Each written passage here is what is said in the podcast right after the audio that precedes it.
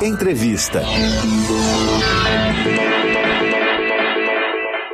Vamos para a nossa primeira entrevista do dia. Você que está aí aguardando, aproveita para compartilhar esse link que a gente conversa agora com o Ricardo Galvão, que é físico, engenheiro, professor e ex-diretor do Instituto Nacional de Pesquisas Espaciais. Ele foi reconhecido pela re revista científica Nature como um dos dez mais importantes cientistas do mundo. Ricardo, seja muito bem-vindo ao jornal Rádio PT. Muito obrigado pelo convite, é uma satisfação falar com vocês. A gente que agradece porque é, esse assunto é muito pertinente, o brasileiro acompanha diariamente, né? Números recordes de desmatamento, a gente quer entender melhor esse processo e também voltar um pouquinho no tempo, porque o senhor foi exonerado do comando, né, do órgão responsável pelos dados de medição de desmatamento no Brasil, justamente por fazer o seu trabalho e por defender os profissionais do Instituto, né? Só para relembrar aqui, no dia 21 de julho de 2019, o presidente Jair Bolsonaro criticou o INPE e declarou que os dados sobre o desmatamento faziam campanha contra o Brasil e insinuou que a gestão do senhor estava a serviço de alguma ONG. É, qual a principal motivação para enfrentar publicamente esse negacionismo do governo Bolsonaro e essa campanha difamatória contra a ciência? Pergunta é muito importante, Amanda. Talvez uh, as pessoas não saibam, mas os ataques ao INPE começaram desde quando o governo Bolsonaro tomou posse. Logo no dia 15 de janeiro, o ministro Ricardo Salles fez seu primeiro ataque numa entrevista à Folha de São Paulo dizendo que os dados do INPE não eram suficientemente precisos para tomar, essa, tomar qualquer ação de cerceamento, de desmatamento na Amazônia e em outros biomas. Né? Ele passou por cima totalmente dos resultados que nós observamos desde 2004 até 2012, começou no governo Lula, terminou no governo Dilma, não? que os dados do INPE que foram feitos, aliás, por demanda, um sistema introduzido por demanda da, da Marina Silva, de alertas diários de desmatamento. Não? Com isso, o governo conseguiu reduzir o desmatamento da Amazônia de mais de 80%. Baixou de mais de 27 mil quilômetros quadrados em 2004 a cerca de pouco mais de 4 mil quilômetros quadrados em 2012. Esse resultado, Amanda, já foi uh, elogiado pela mesma revista Nature na, na ocasião como um exemplo paradigmático de controle ambiental. Quer dizer, o Brasil estava na fronteira protagonizando o desenvolvimento sustentável. Né? E o ministro Ricardo Salles simplesmente passou por cima disso tudo criticando o INPE. E essas queixas, não vou entrar todas as coisas que aconteceram, foram ao longo do semestre todo. Então, quando teve aquela entrevista drástica do presidente Bolsonaro, uh, acusando os dados do INPE de mentirosos, né, eu tinha certeza que isso já vinha numa tentativa de calar a boca do INPE. Porque o INPE uhum. era uma pedra no sapato do governo Bolsonaro. Nós sabemos que desde quando ele, antes de tomar posse, ele criticava IBAMA, criticava o ICMBio, dizia que não ia conceder nem mais um centímetro quadrado de reserva indígena. Então, mas o INPE continuava de uma forma uh, cientificamente correta e independente, sempre a prover os dados publicamente do desmatamento. Isso incomodava o governo. Antes mesmo do Bolsonaro criticar, cerca de um mês antes, o general Heleno, numa entrevista à BBC, disse que os dados do INPE eram manipulados. Então, uh, esse ataque era muito grande e eu percebi, Amanda, que se eu não reagisse fortemente, o que iria acontecer provavelmente era, eles esperavam que eu pedisse demissão e talvez uhum. botar, colocar um militar como diretor do INPE. Né? Mas eu não fiz. Eu entendi que era necessário reagir fortemente, trazer o caso à sociedade, à imprensa. E isso, de uma certa forma, foi bom, porque preservou o INPE. Não, o, ele não conseguiu calar o INPE, que continua fornecendo os dados corretos. Exato. E esse reconhecimento e prestígio que o senhor tem, né, é, no exterior pela sua experiência e atuação também já te rendeu o prêmio internacional Liberdade e Responsabilidade Científica, que foi concedido pela Associação Americana para o Avanço da Ciência. E o senhor mencionou agora como é, as publicações internacionais viam o sistema do INPE, né, como é, é, muito importantes para conter o avanço do desmatamento. Aí eu te pergunto, qual é o preço que o Brasil está pagando internacionalmente por ser omisso com o desmatamento da Amazônia e de outros biomas?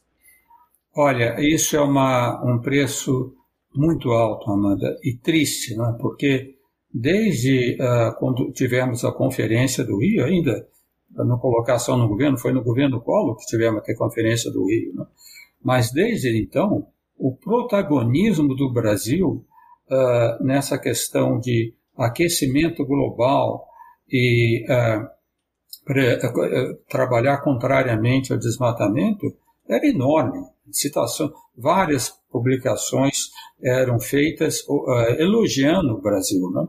Quando teve o, o Acordo de Paris em 2015, Outro artigo muito importante publicado por pesquisadores de Harvard, uh, da Columbia University da NASA, conclamava os outros países a seguirem o exemplo do Brasil, de fornecer dados abertos sobre desmatamento e dados precisos.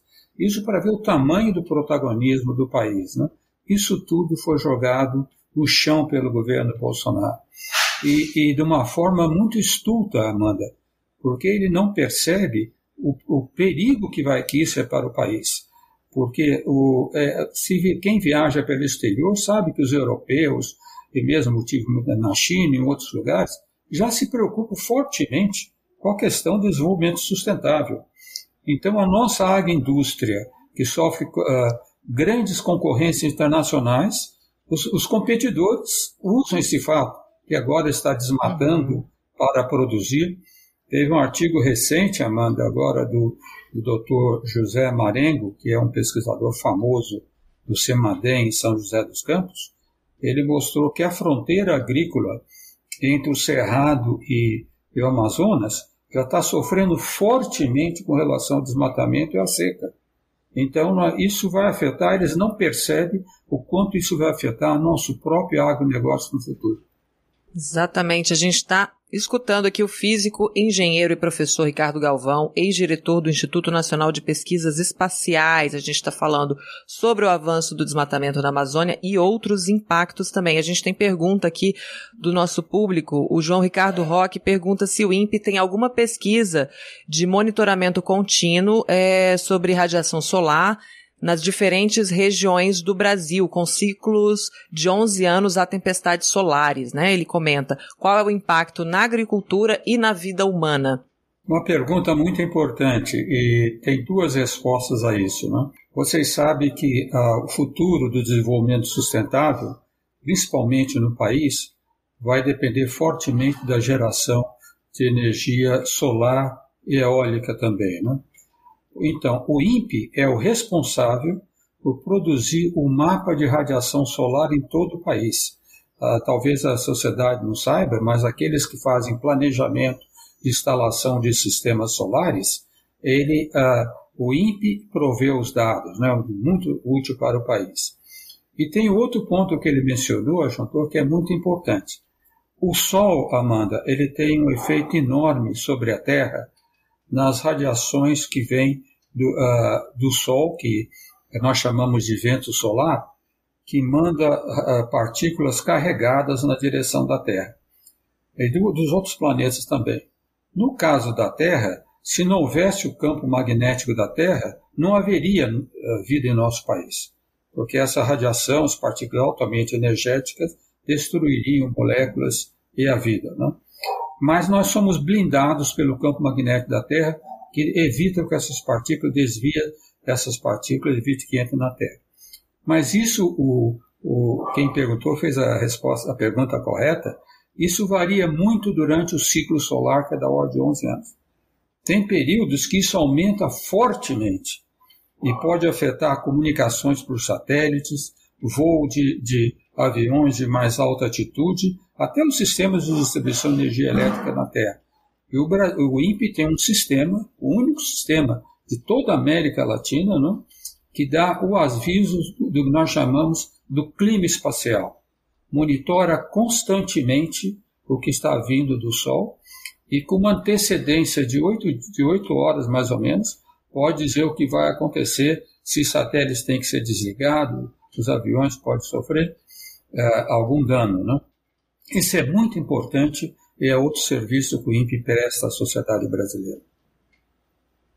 Olha o impacto, né? A importância desse tipo de instituto para para sobrevivência, né, de vários sistemas aqui também no país. Ele pergunta também o mesmo João Ricardo Roque, qual é a relação dos efeitos do percurso.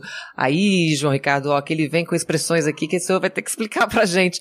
Analema, percurso analema do sol que acontece anualmente na agricultura, pecuária, clima e no homem do campo expostos continuamente, é, continuamente aos efeitos das radiações solares? Bom, essa pergunta é um pouco mais uh, uh, complexa, né?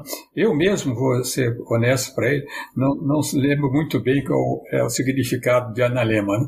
mas eu posso dizer que uh, essa questão de, da, é principalmente a questão da radiação solar, né? o que ele influencia sobre a Terra. No caso da, da agricultura, que ele está mencionando, pode realmente haver uh, efeitos uh, mais fortes, mas não tão complexos assim que nós tenhamos que nos preocupar. O mais importante nos efeitos do Sol é realmente a questão de comunicações, estabilidade de satélites, voos e também, é claro, é talvez isso que ele queira se referir, a indução de correntes pelo Sol mas isso é um pouco menor do que a questão espacial. É, doutor Ricardo, também o governo atua desde o início do mandato, né, quando, como a gente estava conversando no, no, no, início, além de ficar é, desmentindo as instituições, né, atrapalhando o trabalho dos cientistas, eles também estão trabalhando fortemente para a entrada do Brasil na, pra, pra organiza, na organização, desculpa, para cooperação e desenvolvimento econômico, a OCDE. E tinha também o Trump como um, um, um possível aliado para essa entrada, né, para facilitar a entrada do Brasil. A organização aprovou o início da negociação para o ingresso do país, né, que é um processo que pode levar anos. O senhor acha que é possível almejar essa entrada com tanto descaso para as questões ambientais? Esse comportamento do governo Bolsonaro pode atrapalhar essa entrada na organização? Atrapalha fortemente, Amanda. E é mais do que as questões ambientais, né? porque o, o governo Bolsonaro não só trabalhou contrário às questões ambientais, ele disse né, que o aquecimento global era um complô marxista, chegar a dizer absurdos como esse. Né? Mas, por outro, também, que talvez seja menos percebido pela sociedade, o trabalho contra o progresso da ciência. Então, uhum. o governo Bolsonaro reduziu fortemente os investimentos para a pesquisa científica no país. E eu tenho dito, Amanda, que nós não teremos um desenvolvimento sustentável, socialmente justo e econômico nesse século sem políticas públicas fortemente embasadas no avanço científico e tecnológico. Qualquer governo que entra tem que ter isso em mente, certo? Que as soluções são cada vez mais complexas, os problemas são mais complexos, e as soluções dependem de uma, de uma, uma mentalidade de utilizar o que nós conhecemos de mais avançado. E o governo Bolsonaro é, é, vai exatamente ao oposto disso. Ele causa muito má impressão no, no, no, nos atores internacionais. Né? Eu tenho também dito, Amanda, que independente de governo que entra, essa questão ambiental vai ter que ser pensada como uma política estratégica do país. Não vai haver, na minha opinião, nenhuma forma de nós evitarmos um aumento médio da temperatura global de 1,5 a 2 graus centígrados até 2050. Isso vai significar, Amanda, que toda aquela região mais seca que nós temos no Nordeste vai avançar na direção do centro do Brasil na direção do, do, do, uh, central do Brasil, onde temos grande produção agrícola. Então, uhum. qualquer governo que tem vai ter que pensar a formulação de políticas públicas para preparar o país para esse novo cenário. Então, uh, isso só pode ser feito com forte base no progresso científico e tecnológico, coisa que vai contrária à mentalidade do atual governo. E a gente fala muito de Amazônia, o senhor está falando desse avanço, né, de áreas mais secas para essas áreas de produção agrícola. A gente lembra imediatamente do Cerrado, que, claro que a, que a, Amazônia tem uma grande importância, ela acaba to tomando esse protagonismo na discussão. Queria que o senhor falasse também sobre esse avanço, essa ameaça ao cerrado, que é quem de fato guarda a água, né, que a gente consome no país. É, o cerrado é uma região importantíssima para a fronte de vários, de vários rios, né? começando pelo São Francisco e também na nossa produção agrícola. E, e o, acontece que a, maior parte da água que no final acaba chegando no Cerrado depende dos chamados rios voadores, que vêm da Amazônia, né? que depende de manter a Amazônia preservada.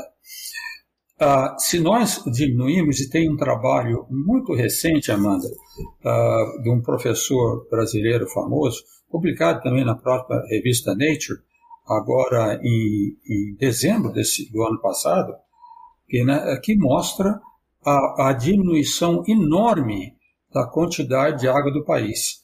Com satélites, eles tiram uh, fotos, né, imagens, de quanto tem de água disponível. E eles preveem, na, é interessante que no, no Amazonas, no norte do Amazonas, ficou mais úmido, mas a região central todinha, incluindo São Paulo, Cerrado, Minas Gerais, a seca está aumentando. Então uhum. você veja, nós tivemos o, o a maior uh, percentual de seca em 91 anos de registro, sabe? E, e, nós temos que nos preocupar com isso. Não é questão só do aquecimento global, mas nós temos que ter uma política estratégica para preservar o, principalmente o cerrado. Não tem a menor dúvida que o cerrado é importantíssimo. E aí que vem, eu quero fazer outra crítica ao governo. Uma coisa que o INPE faz muito bem é o monitoramento do cerrado. O monitoramento do também com satélites, né, de desmatamento no cerrado. O projeto de monitoramento do cerrado terminou em final do ano passado por falta de recursos. Os recursos que nós fazíamos isso eram obtidos do Fundo Amazônico, Amazônia. O último contrato com o Fundo Amazônia até fui eu que assinei. O governo não se preocupou em dar continuidade. Sabe? Então, o Brasil está ameaçado, o INPE está ameaçado, de a partir de março não ter condições para monitorar o Cerrado. Olha que coisa, mas é tão estúpida que é difícil de acreditar numa coisa dessa mas o governo não se preocupa. Eu espero que outros atores consigam reverter essa política que afeta muito o nosso país.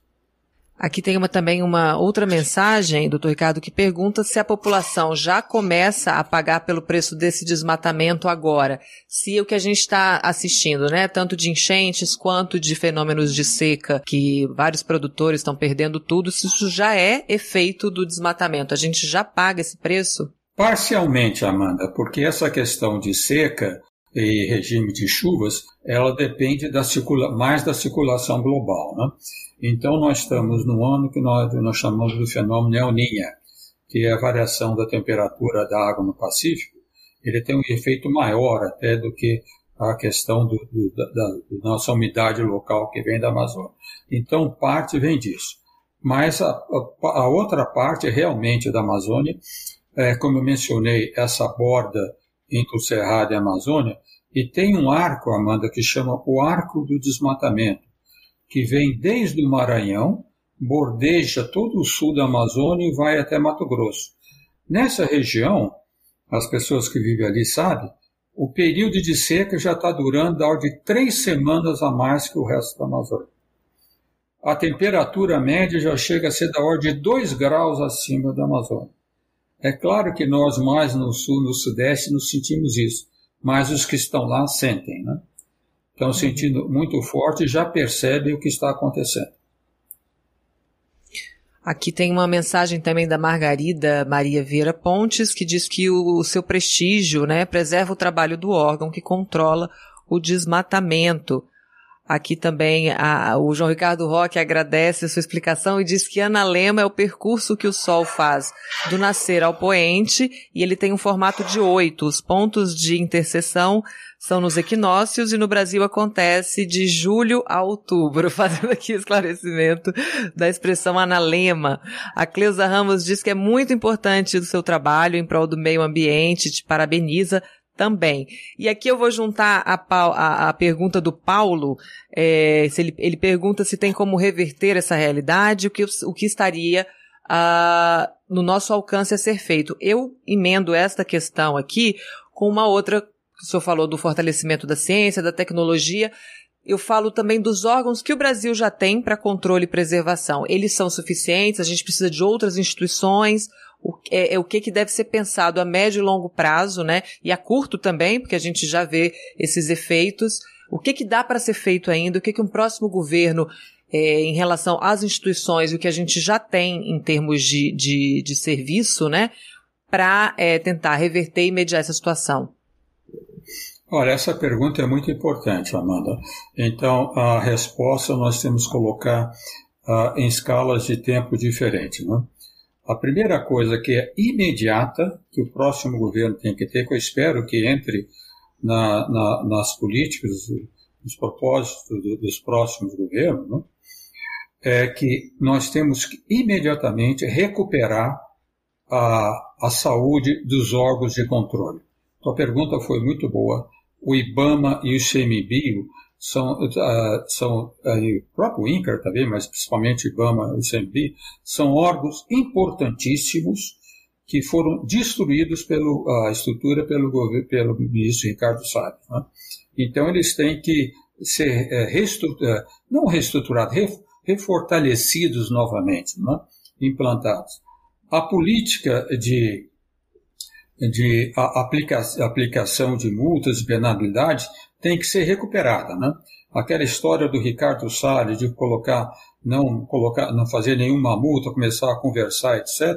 Aquilo é uma conversa para boi dormir, né? Porque nós sabemos que existe mais de 9 mil processos parados, certo? que não foram, não foram executados. Essa execução é muito importante.